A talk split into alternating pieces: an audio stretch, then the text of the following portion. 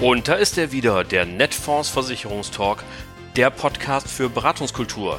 Am Mikrofon begrüßt Sie wie immer Oliver Bruns. Moin!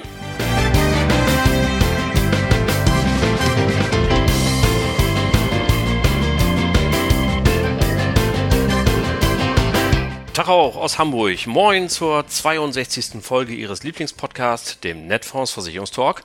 Ihr Maklerradio für mehr Akquisition, für mehr Umsatz. Was haben wir heute im Schaufenster für Sie? Natürlich wieder was ganz Besonderes, ist ja klar. Wie viele andere Branchen auch, schaut die unsrige natürlich immer wieder nach Berlin. Mal mehr weniger sorgenvoll, denn da werden die Gesetze gemacht oder auch nicht gemacht. Dort werden neben Brüssel natürlich wesentliche Rahmenbedingungen abgesteckt. Wie geht's weiter und wie kann unser Beruf in den nächsten Monaten, Jahren, Jahrzehnten aussehen? Was ist, wenn die Altersvorsorge jetzt ganz aktuell neu geregelt wird? Gibt es dann für Vermittelnde überhaupt noch was zu tun? Wie steht es um die Zukunftsaussichten dieses Jobs und wird am Ende noch die LV-Provision gedeckelt? Alles total spannende Fragen, mit denen sich das politische Berlin immer wieder beschäftigt. Und ich habe für Sie die Abgeordnete Anja Schulz besucht. Sie gehört der Fraktion der FDP an und sitzt seit dieser Legislatur im Parlament und ist ordentliches Mitglied im Ausschuss für Arbeit und Soziales. Das ist der Ausschuss, in dem unter anderem die Rente verhandelt wird und auch noch im Finanzausschuss. Also, das sind zwei ganz zentrale Ausschüsse, wo Dinge besprochen und vorbereitet werden, die dann für uns von Wichtigkeit sind. Sie ist gelernte Sparkassenkauffrau und hat bis zu ihrer Wahl auch als Finanzberaterin mit dem Schwerpunkt Altersvorsorge und betriebliche Altersvorsorge gearbeitet kennt also die Branche in und auswendig und sie hat mir dankenswerterweise ein Interview gegeben, das ich Ihnen heute präsentieren kann. Das alles, wie immer, im zweiten Teil dieser Folge. Zunächst aber die Branchennews von heute, dem 4. Mai 2022.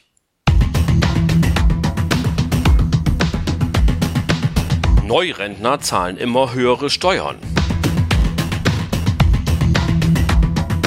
AXA verliert vor Gericht Beitragsanpassung in der PKV ungültig. Pauschale Beihilfe eine Argumentationshilfe für die private Krankenversicherung. Also Steuern zahlen müssen wir ja unser ganzes Leben lang. Das ist äh, eine Binse, das wissen wir alle. Und äh, aber es ist, hatte sich in diesen Tagen ergeben, dass das Gespräch darauf gelenkt wurde, wie ist es eigentlich mit den Neurentnern? Denn die Fraktion der Linke hat das im Bundestag mal wieder abgefragt mit Hilfe solch einer kleinen Anfrage. Und siehe da, es wirkt jetzt so langsam etwas, was vor 17 Jahren in Kraft gesetzt wurde. Die Älteren unter uns erinnern sich. 2005, das Alterseinkünftegesetz, das hat nämlich damals dafür gesorgt, dass die Besteuerung in der Rente langsam aber sicher umgestellt wird. Sie wissen ja, jedes Jahr geht in der Ansparphase immer mehr von dem, was wir in die gesetzliche Rente oder in die Rürup-Rente einzahlen, wird immer weniger versteuert. Also wir sind fast an 100 Prozent ja schon dran, steuerfrei. Aber Dafür wird natürlich nachgelagert versteuert, wie die Experten das nennen.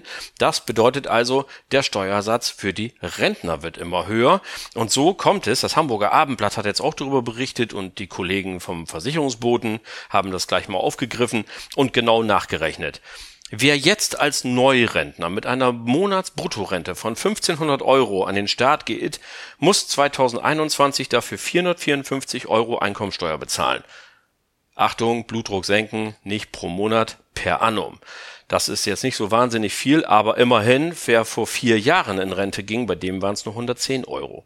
Das ist mal ein Beispiel, wo, wo sich herauskristallisiert, was das jetzt langsam für einen Einfluss hat. Und das ist deswegen auch wichtig für Ihre Beratung, dass Sie das entsprechend mit berücksichtigen. Gleichwohl hat die Ampelkoalition hier nochmal eine Reform angekündigt. Man möchte das Ganze nochmal ein bisschen feinjustieren. Es wird grob dabei bleiben, aber letztendlich auch hier immer genau hingucken und immer dran denken, auch Neurentner zahlen Steuern und zwar etwas mehr als noch bis vor kurzem.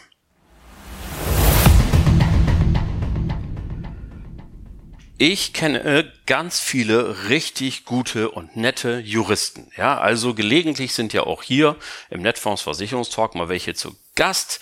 Aus unserem Hause zum Beispiel haben wir immer mal wieder welche da, Sarah Lemke oder Christoph Eifrich. Äh, und manchmal allerdings kann ich nur die Hände über den Kopf zusammenschlagen. Denn bestimmt habt ihr, wenn ihr im Internet unterwegs seid, schon mal gesehen, dass dort immer so kleine Anzeigen aufpoppen, dass hier ähm, angeblich ein wildes Urteil gefällt worden wäre und Beitragsanpassungen der PKV sind alle ungültig und man kann 7.825.000 Euro wiederbekommen. Ich möchte das einfach mal zum Anlass nehmen, da es jetzt ein neues Urteil wieder gegeben hatte, dieses Mal vom, da muss ich mal eben nachlesen, das war das Landgericht Berlin dieses Mal, äh, dass es gefällt hat, das sich genau mit diesem Thema beschäftigt. Also, da hat die AXA erneut eine Niederlage eingesteckt und äh, muss eine Beitragsanpassung als äh, unwirksam hinnehmen und sie damit auch zurücknehmen. Ähm, aber und das muss man eben einfach mal sehr deutlich sagen. Es geht bei diesen Urteilen bitte nie darum, dass hier, und dieser Eindruck wird ja immer so ein bisschen erweckt, hier ein Konzern hingegangen wäre, ein Weltkonzern immerhin, und hätte irgendwie gewürfelt oder ich weiß gar nicht, wie Sie das vorstellen, hätte eben in einem halbseidenen Casino abends irgendwelche Entschlüsse gefasst und gesagt, wir erheben jetzt mal die Beiträge der PKV. Nein, es bestreitet überhaupt niemand, dass die AXA nicht die Vorgaben, die strengen Vorgaben in unserem Land, nach denen eine Beitragsanpassung in der PKV durchgeführt werden darf, dass sie die eingehalten haben. Das bestreitet überhaupt niemand. Denn auch in diesem Urteil war es wieder so, die Prämienanpassung ist deswegen unwirksam, weil der klagende Kunde nicht ausreichend über die Gründe informiert wurde. Das, liebe Leute, ist ein Formfehler. Bestimmt peinlich. Das will ich gar nicht in Abrede stellen. Das, ich kann mir vorstellen, dass auch bei der AXA jetzt welche sitzen mit hochrotem Kopf und sagen, oh Gott, wie konnte uns das passieren? Aber es geht nicht darum, dass hier möglicherweise aus irgendwelchen her dahergerufenen Gründen eine Beitragsanpassung durchgeführt worden wäre. Also das hatte alles schon Hand und Fuß. Wir erinnern uns, es gibt nicht so wahnsinnig viele gute Gründe, die der Gesetzgeber vorgesehen hat, um eine Beitragsanpassung durchzuführen. Im Wesentlichen sind das deren zwei. Der wesentliche ist nämlich, dass die Kosten gestiegen sind um einen gewissen Prozentsatz, zwischen 5 und 10 Prozent, wenn ich richtig informiert bin. Nagelt mich nicht drauf fest. Und der zweite Grund, warum angehoben werden, werden darf, ist, wenn sich herausstellt, dass die Versichertengemeinschaft älter wird, als das ursprünglich mal vorgesehen wird, war. Also, es ist eine neue Sterbetafel auf den Markt gekommen. Und dann ist es natürlich auch ein Grund zu sagen, jetzt kann ich anpassen. Das mal so ganz vereinfacht. Und das wird überhaupt nicht das wird überhaupt nicht in Abrede gestellt, sondern es wird nur in Abrede gestellt, dass man hier nicht aus vernünftig informiert hat. Also, wenn jetzt eben solche Anwälte hingehen und den Eindruck erwecken, erstens, die PKV würde hier würfeln oder zweitens, man würde als PKV-Versicherter jetzt Geld zurückbekommen, das man dann ein Leben lang behalten darf. Freunde, die Anpassungen, die Kostensteigerungen im Gesundheitswesen sind real. Und wenn jetzt tatsächlich hier natürlich zurückgezahlt werden muss, weil, der, weil das Gericht das nun mal gesagt hat, dann ist das doch eine Frage der Zeit, wann das in den nächsten Beitragsanpassungen wieder mit eingepreist wird. Also da hat man letztendlich überhaupt gar nichts gewonnen, viel Qualm um nichts. Und letztendlich ähm, ist es natürlich in der Argumentation nicht ganz so lustig, wenn man jetzt gerade über die PKV redet. Aber auch das werden wir schaffen und Sie werden es schaffen. Sie haben den Hintergrund und Sie haben das Know-how. Und wenn nicht, dann wenden Sie sich an unseren KV Premium Service. Da sind tolle Frauen und tolle Männer, die Ihnen helfen in allen Fragen rund um die PKV-Beratung. Pauschale Beihilfe, eine kleine Argumentationshilfe für Sie. Nun, wenn ich schon gerade dabei bin, mich ein klein wenig aufzuregen über den einen oder anderen, dann machen wir doch gleich weiter. Ich hatte Ihnen vor 14 Tagen berichtet, dass jetzt auch das Land Baden-Württemberg die pauschale Beihilfe einführen möchte. Also nochmal kurz in Stichworten, worum geht's da?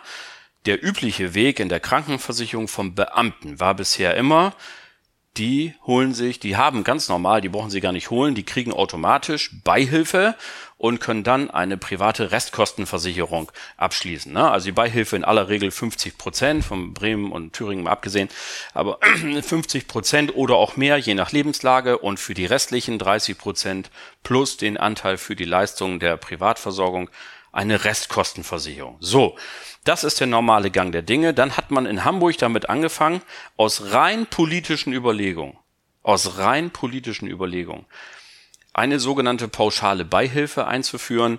Das ist wenn man so will, das Spiegelbild, die, die Kopie eines Arbeitgeberzuschusses. Und man wollte eben den Beamtinnen und Beamten jetzt also eine Wahlmöglichkeit einräumen und sagen, du kannst entweder in die GKV gehen, dann kriegst du von uns quasi einen Arbeitgeberzuschuss, wir nennen das pauschale Beihilfe, oder du nimmst den üblichen Weg, holst dir eine private Restkostenversicherung und dann gibt es die ganz normale Beihilfe dazu.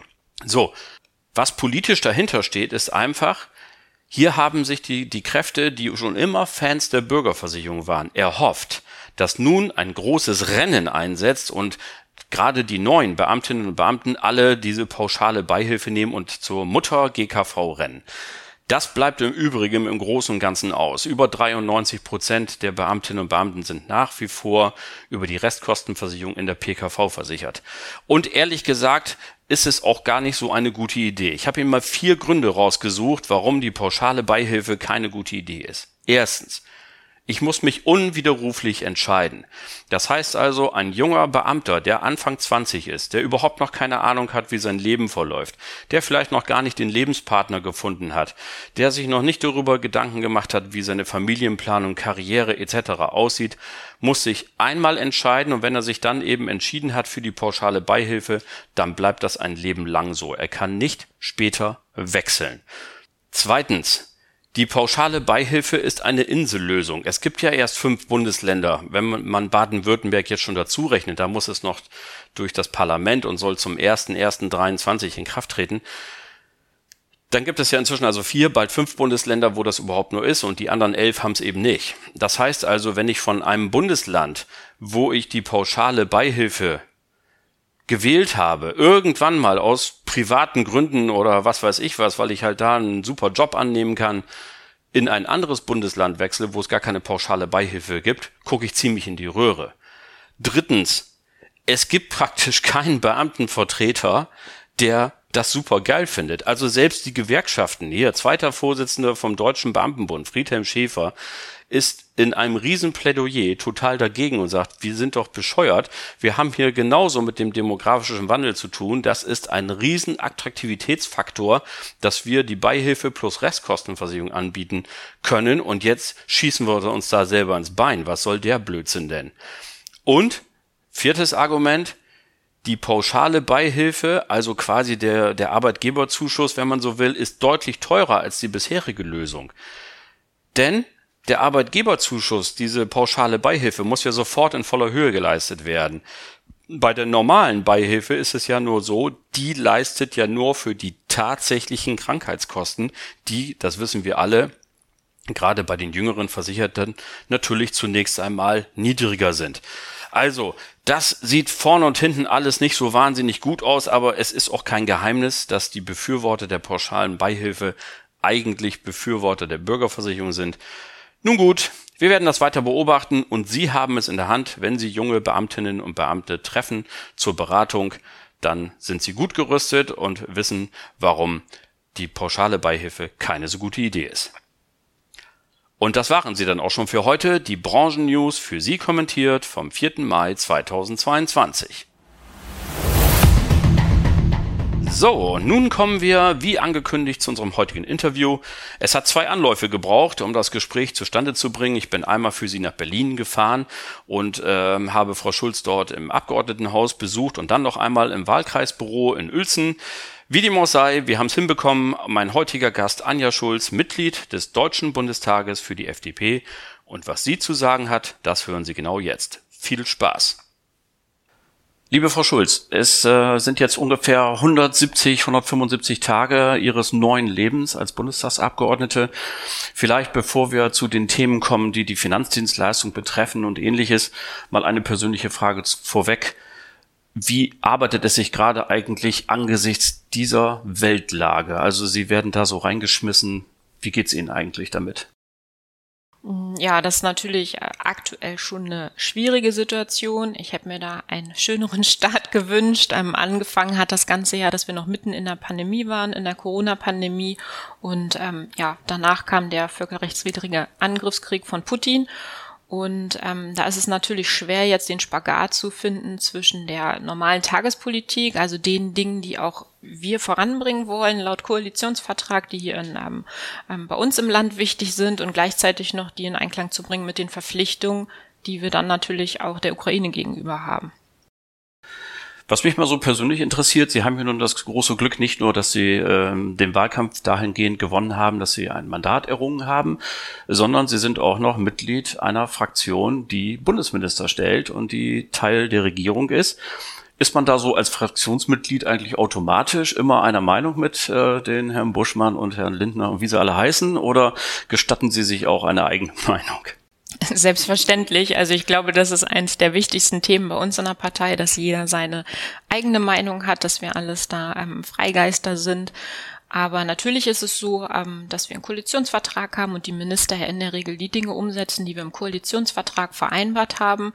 Wir werden, wenn wir jetzt fachfremd sind, also Sie haben gerade beispielsweise ähm, Herrn Buschmann angesprochen, ähm, der dann ein Ministerium hat, das sind nicht unbedingt so die Themen, wo ich Firmen drin bin, aber wenn Dinge umgesetzt werden. der Justizminister, wenn mich nicht alles täuscht. Ne? Genau. Wenn Dinge, wenn Dinge umgesetzt werden, dann ist es natürlich so, dass wir da drüber aufgeklärt werden, dass wir Rückfragen stellen können dass uns Rede und Antwort ähm, da ähm, eigentlich gestanden wird und die Kommunikation sehr gut ist, so dass man sich da schon sehr gut eine Meinung bilden kann. Und bisher war ich da auch auf, ähm, bei der Meinung, die die Minister oder Ministerin hatten, ja. Na, immerhin. Das vereinfacht die Sache vielleicht. Ähm, trotz allem so, wenn man so neu ist im Bundestag, wären Sie vielleicht zum Üben lieber erstmal vier Jahre in der Opposition gewesen oder finden Sie das gleich total cool, jetzt auch Mitglied einer Fraktion zu sein, die an der Regierung beteiligt ist? Naja, ich weiß ja nicht, wie es ist, in der Opposition zu sein. Das kann ich schlecht beurteilen, aber ich denke grundsätzlich, und das denke ich gilt für jeden, ist es in der Regierung besser, weil ich da natürlich dann am Ende die Dinge, die ich an Ideen habe, an Konzepten, die ich umsetzen möchte, auch wirklich umsetzen kann. Ansonsten kann ich ja bei der Regierung immer nur auf die Finger hauen und sagen, du, du, du, gefällt mir gar nicht, ich hätte gerne einen anderen Weg, aber am Ende bringt es einen nicht voran. Und jetzt haben wir wirklich die Gestaltungsmöglichkeit. Und das ist natürlich bedeutend besser, ja. Das kann ich mir vorstellen. Dann wollen wir mal zu dem vereinbarten Schwerpunkt kommen, nämlich der Altersvorsorge. Ähm, Sie haben einen Koalitionsvertrag unterschrieben, also die nicht persönlich, aber Ihre Parteispitzen. Und da gibt es zwei wesentliche Änderungen in der Rente. Zum einen nämlich die Einführung einer Kapitaldeckung und die Neuordnung der privaten Altersvorsorge. Jetzt haben wir es ja schon im Eingangs angesprochen. Es hat eine weltpolitische Lage gegeben, äh, mit der wir alle nicht gerechnet haben. Ähm, wie steht es denn um die beiden Projekte? Wird es, kann ich mir das jetzt so vorstellen, dass er trotzdem weitergearbeitet wird oder gibt es auch so ein bisschen Stillstand, weil man sich erst um andere Dinge kümmern muss? Genau, also selbstverständlich läuft das Ganze parallel. Die Projekte, die wir vorantreiben wollen, treiben wir auch voran. Bei der gesetzlichen Rente ähm, ist jetzt ja gerade schon ähm, der erste Schritt gemacht und zwar soll im Juni der Nachholfaktor wieder eingeführt werden. Das heißt, wir haben da einen Schritt in Richtung Generationengerechtigkeit.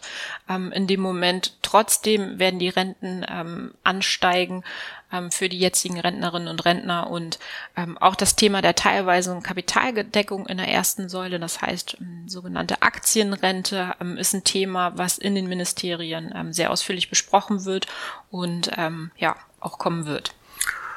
Gut, soweit also zur gesetzlichen Rente. Ähm, Kapitalstock, ich finde es persönlich eine prima Idee. Gleichwohl muss man, glaube ich, eine Menge Geduld haben, bis dass die Wirkung ähm, erzielt werden kann, die wir uns alle wünschen. Kommen wir mal zu dem, was unsere Hörerinnen und Hörer ein bisschen mehr interessiert, nämlich die Neuordnung der privaten Altersvorsorge. Wir machen hier ja ein Vermittlerradio, ein Maklerradio. Ähm, und das sorgt ja ein klein wenig für Nervosität bei den Vermittlern. Ähm, können Sie diese Sorgen verstehen und gegebenenfalls mildern?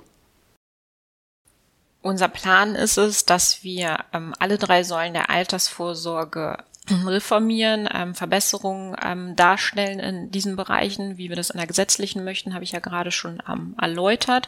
Bei der privaten, also in der dritten Schicht, ist es einfach so, dass wir sagen, wir wollen ähm, prüfen, ob es nicht ein Angebot geben kann eines äh, staatlich verwalteten Fonds in diesem ähm, Bereich, dann aber natürlich ähm, mit Abwahlmöglichkeit, mit einer Opt-out-Funktion, ähm, weil man sich davon verspricht, dass ähm, wenn es ein größerer Fonds ist, der staatlich verwaltet wird, dass die Kostenstruktur deutlich geringer ist, als sie vielleicht ähm, bei der privaten Vorsorge dann ist. Nichtsdestotrotz ist es so, dass es weiterhin Parallelangebote nebeneinander geben wird und ähm, die Vermittler dann entsprechend aufgrund ihrer Expertise ähm, ihre Dinge ähm, auch anbieten können, klar. Ganz besonders unter Beschuss steht ja seit vielen Monaten die Riester-Rente von verschiedenster Seite. Das wollen wir jetzt gar nicht mal weiter aufdröseln, wer da alles ähm, aufmunitioniert. Ähm, das ist ja vielleicht auch nicht mehr die richtige Wortwahl in diesen Tagen, fällt mir gerade auf, aber sei es drum. Sehen Sie eine Zukunft für die Riester-Rente oder wird die möglicherweise abgelöst?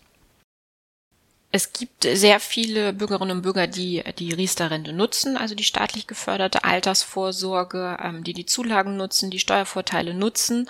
Ähm, ich denke, es ist so, dass wir weiterhin Anreize schaffen müssen, dass privat vorgesorgt wird, also dass da eine Motivation dann in dem Bereich besteht. Bei der Riester-Rente ähm, Hauptkriterium ähm, ist ja in der letzten Zeit, dass es da eine hundertprozentige Bruttobeitragsgarantie gibt. Und wenn wir uns das aktuelle Zinsniveau angucken, haben wir da natürlich das Problem, dass die sehr schlecht dargestellt werden kann. So, und deswegen ist es für uns einfach wichtig, dass wir bei der ähm, Riester-Rente prüfen, ob wir nicht auch Anlageprodukte akzeptieren, die eine höhere Rendite bieten, als es dann die Riester-Rente tut. Und ganz wichtig dabei ist natürlich für diejenigen, die jetzt schon ein Riester-Produkt haben, dass da ein Bestandsschutz besteht. Mhm. Ähm, das, da sind Sie ja sehr einig mit den Forderungen aus der Branche, die ja genau das immer sagen. Das führt mich zu meiner nächsten Frage, weil äh, Sie ja nun äh, mit Ihrer Partei nicht alleine regieren. Absolute Mehrheit für die FDP ist noch ein kleines Stück weg, aber Sie arbeiten dran, wie ich vermute. Äh, Spaß beiseite. In welchen Punkten haben Sie denn mit Ihren Koalitionspartnern beim Thema Alterssorge so die größten Übereinstimmungen und wo merken Sie schon, da müssen wir noch hart ringen, bis wir uns da einigen? Ich denke, was ähm, uns allen klar ist, ähm, dass wir für eine solide und gute Rente sorgen müssen. Ähm, da waren wir uns alle einig, äh, dass wir auch nicht möchten, dass die Beiträge ins Unermessliche steigen. Wir haben uns ja darauf geeinigt, dass der Beitragssatz in dieser Legislatur nicht über 20 Prozent steigen wird und steigen darf. Das Rentenniveau soll auch gehalten werden und es ist auch nicht geplant, das Renteneintrittsalter zu erhöhen. So, um diese Ziele zu erreichen, muss man natürlich auch gucken, wie kann das Ganze dann finanziert werden. Und dazu, und das war uns ganz wichtig, ähm, möchten wir die teilweise Kapitaldeckung ähm, in der ersten Säule, also in einer gesetzlichen Rente einführen. Natürlich hätten wir uns da vielleicht an der einen oder anderen Stelle mehr gewünscht. Jetzt ist es ja so, dass wir in einem ersten Schritt 10 Milliarden in einen staatlichen Fonds einzahlen möchten. Ähm, die FDP hatte da vorher ein bisschen anderes Konzept, dennoch ist das für uns ein sehr, sehr wichtiger Schritt und mit der wichtigste wirklich zu mehr Nachhaltigkeit und zu Generationengerechtigkeit in der Rente. Trotz aller Bemühungen, die Politik unabhängig von der Regierungskonstellation seit vielen Jahren, glaube ich, immer wieder an den Tag legt. Und ich unterstelle allen einen guten Willen, die dort Verantwortung tragen und Verantwortung getragen haben. Aber trotz all dieser Bemühungen droht immer noch vielen Menschen Altersarmut. Ich habe gerade am Wochenende gelesen, Bertelsmann Stiftung hat äh, dort wieder neue Zahlen rausgebracht. Es ist auch wurscht, wie viel Prozent genau. Da wird es, glaube ich, von einem Viertel der zukünftigen Rentner die Rede, die irgendwo dann am Existenzminimum rumkräuchen. Es braucht es vielleicht doch noch mehr Pflicht zur Altersvorsorge? Brauchen wir einen höheren Mindestlohn, um den unteren Einkommen die Liquidität zu geben, privat vorzusorgen? Wie können wir das mal abschaffen, dass wir äh, so viele Leute hervorbringen, die keine auskömmliche Alterseinkunft haben? Einen höheren Mindestlohn, den wird es ja ab Oktober geben. Ähm, da wird der Mindestlohn ja angepasst und gebe ich Ihnen recht, natürlich gibt es immer noch einen Anteil ähm, von Menschen, die ähm, in Altersarmut leben ähm, und die auf staatliche Unterstützung dann angewiesen sind. Nur ähm, in der Regel ist es ja so, ähm, dass diese Menschen dann kaum in der Lage sind, privat vorzusorgen. Von daher würde ich da eine Pflicht nicht für sinnvoll halten, sondern eher für kontraproduktiv. Was wir dann natürlich machen können, ist das Thema betriebliche Altersvorsorge mal etablieren. In anderen Ländern ist das bereits Usus. Da hat wirklich, da haben 90 Prozent der Bürger dann eine betriebliche Altersvorsorge.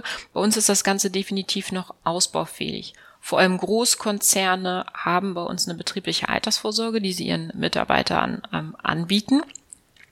Und das ist bei uns noch nicht der Fall und deswegen müssen wir auch die betriebliche Altersvorsorge in der Zukunft stärken.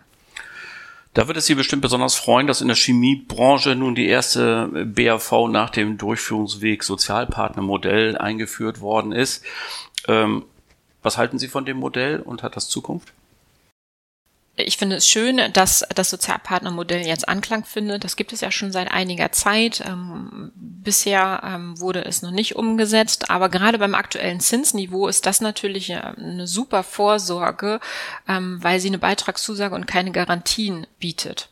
Das ist ja das Thema, was wir gerade bei der Riester-Rente schon hatten. Diese Garantien führen dazu, dass es Schwierigkeiten gibt, das Geld wirklich ertragreich dann bis zum Rentenbeginn anzulegen. Und das ist bei der, bei dem Sozialpartnermodell dann ja nicht der Fall. Und gut finde ich dabei natürlich auch, dass sich die Sozialpartner untereinander einig werden, welches Konzept dann jetzt ähm, in ihrer Branche ähm, ja, Anklang finden soll. Also dass da ähm, alle miteinander sprechen und dann ähm, zu einem Lösungsweg finden, sodass alle zufrieden sind. Ähm, das gefällt mir da in dem Bereich sehr gut. Ähm, allerdings ist es da natürlich so, dass vor allem die oder nicht vor allem, sondern dass die äh, Tarifpartner da natürlich, also die Unternehmen, die tarifgebunden sind, die Möglichkeit haben, das Ganze zu nutzen. Wir haben ja auch sehr viele kleine und mittelständische Unternehmen. Und da ist es einfach wichtig, dass wir mehr Aufklärung betreiben, dass wir ähm, sowohl auf Arbeitgeber- und auf Arbeitnehmerseite ja den Fokus mehr auf die betriebliche Altersvorsorge senden. Ich denke, gerade dadurch, dass wir inzwischen Arbeitnehmermarkt haben, also es, äh, die Arbeitgeber händeringend auf der Suche sind, ist die betriebliche Altersvorsorge eine gute Möglichkeit, das natürlich ähm, mit anzubieten, um halt auch Mitarbeiter zu gewinnen. Von daher ist die Aufklärung da in dem Bereich ein ganz, ganz wichtiger Punkt. Das wollte ich gerade fragen, weil wir natürlich eben bei den KMUs, also den kleinen mittelständischen Unternehmen, äh, die Durchdringungsquote nicht so wahnsinnig hoch haben. Wird es da alleine ausreichen, wenn man sagt, die Branche muss halt losgehen, also wir Vermittelnden, äh, und sagen, wir klopfen nochmal bei jedem an die Tür und sagen, hey Chef, mach mal BAV, du hast auch eine gewisse Verantwortung. Ähm, oder ich meine, Sie können ja jetzt regulieren, ne? Sie sitzen ja in der Regierung, braucht es da vielleicht auch ein neues Gesetz und einen kleinen Kick von oben nochmal, um die Damen und Herren auch in den richtigen, in die richtigen Wege zu, zu schubsen? Also ich denke nicht, dass kleine und mittelständische Unternehmen das ähm, mit Absicht nicht nutzen oder dass sie da gezwungen ähm, zu werden müssen. Es ist ja schon so, dass wenn ich als Arbeitnehmer sage, ich möchte eine betriebliche Altersvorsorge machen, durch eine Entgeltumwandlung immer die Möglichkeit habe.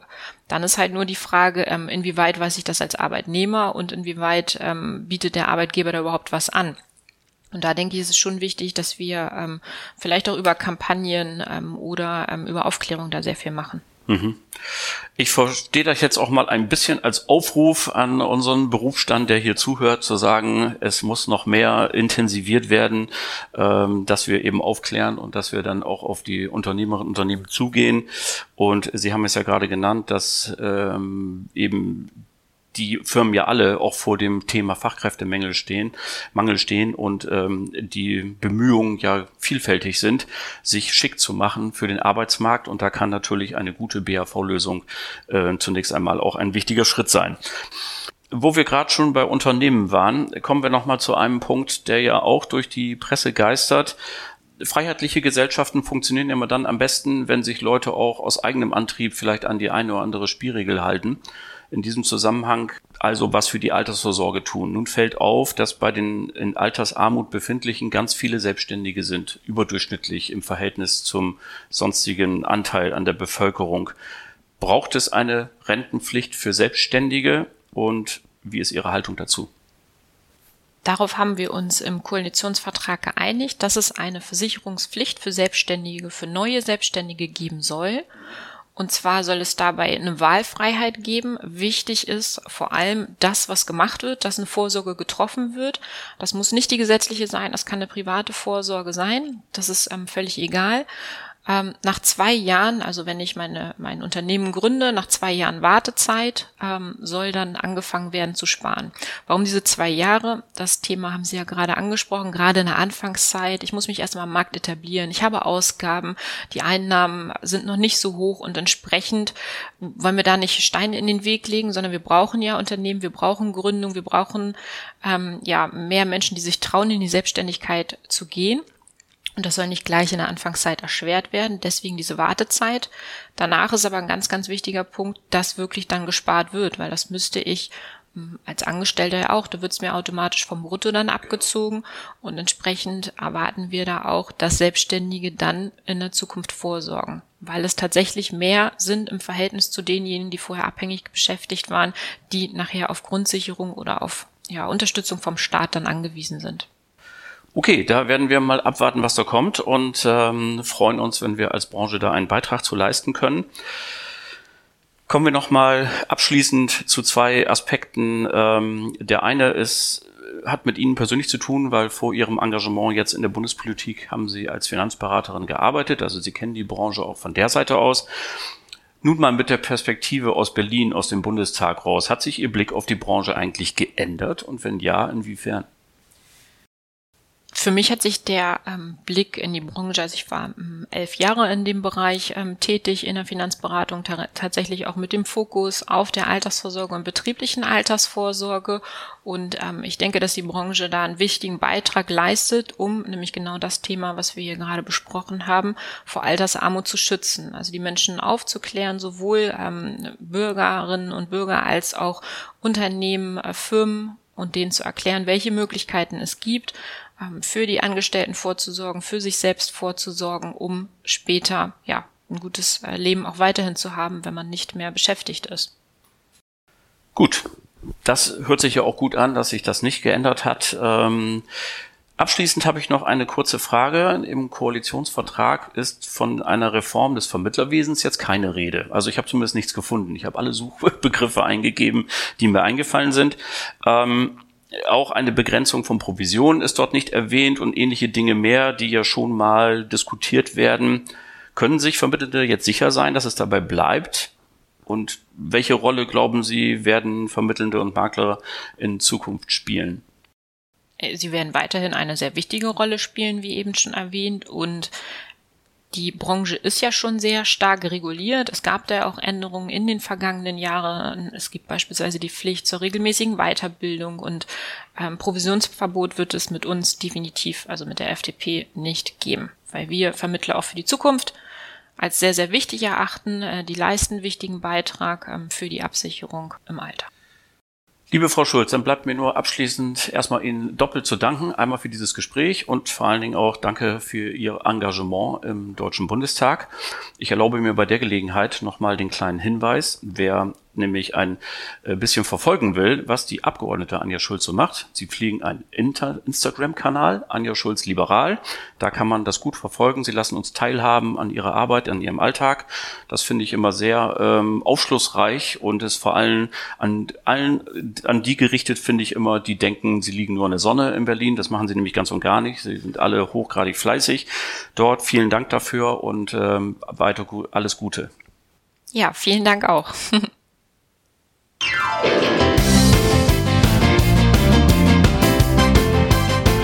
Und das war sie dann auch schon wieder, die Folge Nummer 62 des Netfonds Versicherungstalk. Ganz herzlichen Dank nochmal an Anja Schulz. Das hat riesen Spaß gemacht. Vielen Dank. Danke auch an Sie alle fürs Zuhören. Die nächste Folge gibt es dann natürlich am 11. Mai 2022. Bleiben Sie uns bis dahin gewogen und vor allem bleiben Sie gesund. Allen Kranken gute Besserung. Schöne Grüße aus Hamburg. Ihr Oliver Bruns.